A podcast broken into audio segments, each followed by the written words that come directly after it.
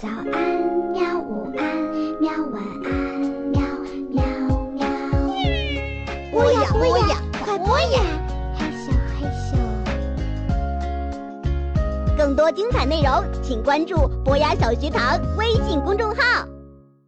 其实我后来做培德书院，也是一个从家长，就完全从家长的一个一个感受来的。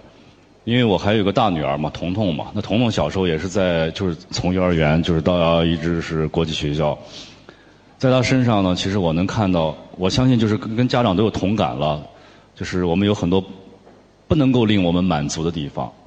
其实他比如说他们会是会以讲潜意识里了，他们会以讲英文为荣的，真的，你去观察那些孩子，他们只要在一起。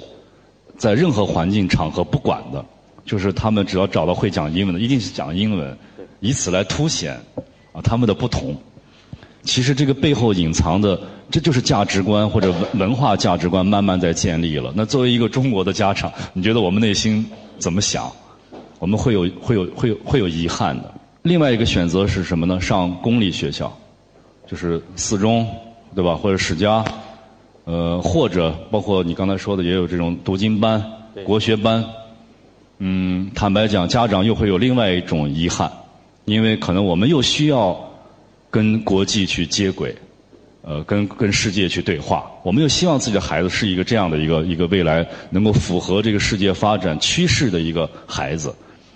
所以在那个时候，我觉得两难。作为一个家长，这种选择从从小开始选择就会遇到这个问题。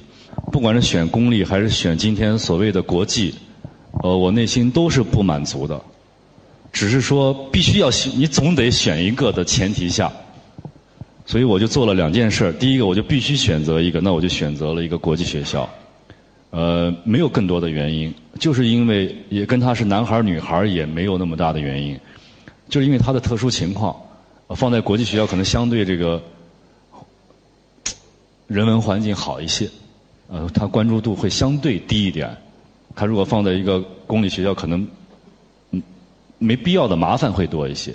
啊，当时就是出于这么简单的一个考虑。其实对我来讲，因为两边我都不满意，所以其实放在哪边也就变成是呃没有特别的选。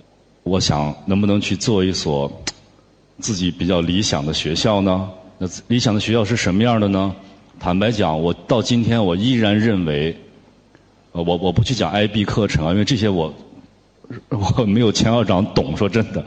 但是我用一个不太精准的语言说吧，我依然认为是英美的教育体系是更先进的，因为这一百年我们的教育没有什么发展，所以我们基本上不管它是 IB 还是什么课程，总的大体上来讲，我觉得英美的教育体系会更完整，至少会会跟当下社会的对接会更加的紧密。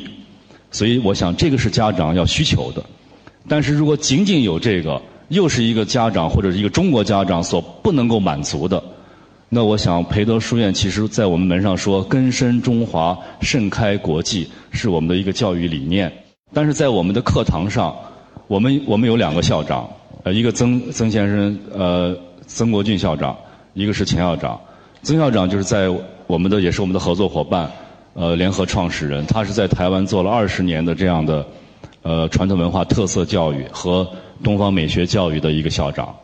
呃，插个小话题了，其实之前也说过，呃，我们俩相相识，当年跟曾先生就是我在想去办学校，可是我很清楚我办不了学校，我只是想去推动这件事情。呃，我要找人，找志同道合者，在这过程中，我觉得非常的上天的眷顾，真的就是当你或者说。当你是在做一件正确的事情的时候，你一定会遇到正确的人的。如果这件事情是正确的，我们我们自己鼓励一下自己啊。我遇到曾先生的时候，我们的开场白就是这样。曾先生说：“说李先生说，呃，因为我比较了解你，你是个公众人物，呃，你为你的女儿去做了嫣然，甚至去做了一所医院。二十多年前在台湾，我为了我的女儿择校。”那个时候，台湾的状况跟大陆今天很像，英美教育刚刚开始，风头正劲。那他的家长也面临着说，我是上一个国际学校还是上一个本土学校？可是我觉得两者都不能够令我满意，所以我就创办了幼儿园。后来随着我的女儿长大，我们就做了小学、中学。呃，我女儿现在已经在美国念大学了。哎，我听完，真的我就站两个老男人，第一初次见面，我们在办公室那么一个 严谨的地方，我直接过去跟呃曾校长有一个拥抱。哦，我觉得这是我要找的那个人。我们有共同的理念，我们不是简单的去说去读经，呃，包括我说了，刚才即使是读经，那个经文背后是什么？那即使去射箭，我们学六艺，那六艺背后是什么？我们因为只看到了我们的幼儿园，所以觉得说，你们是不是全是在学传统文化？那将来我跟世界接轨会不会有问题啊？呃，放心，我说了，因为我们是带着刚才我所说的这样一个理念去做的。呃，因为我们我也是家长，我也知道你担心的是什么，对，所以我想可能今天我们是培德书院国际学校，仅仅呈现出了幼儿部的部分。啊，我想大概两年到三年以后，能呈现出我们整体的一个构架，可能那时候才能够对培德的一个教育理念能够有一个完整的认知吧。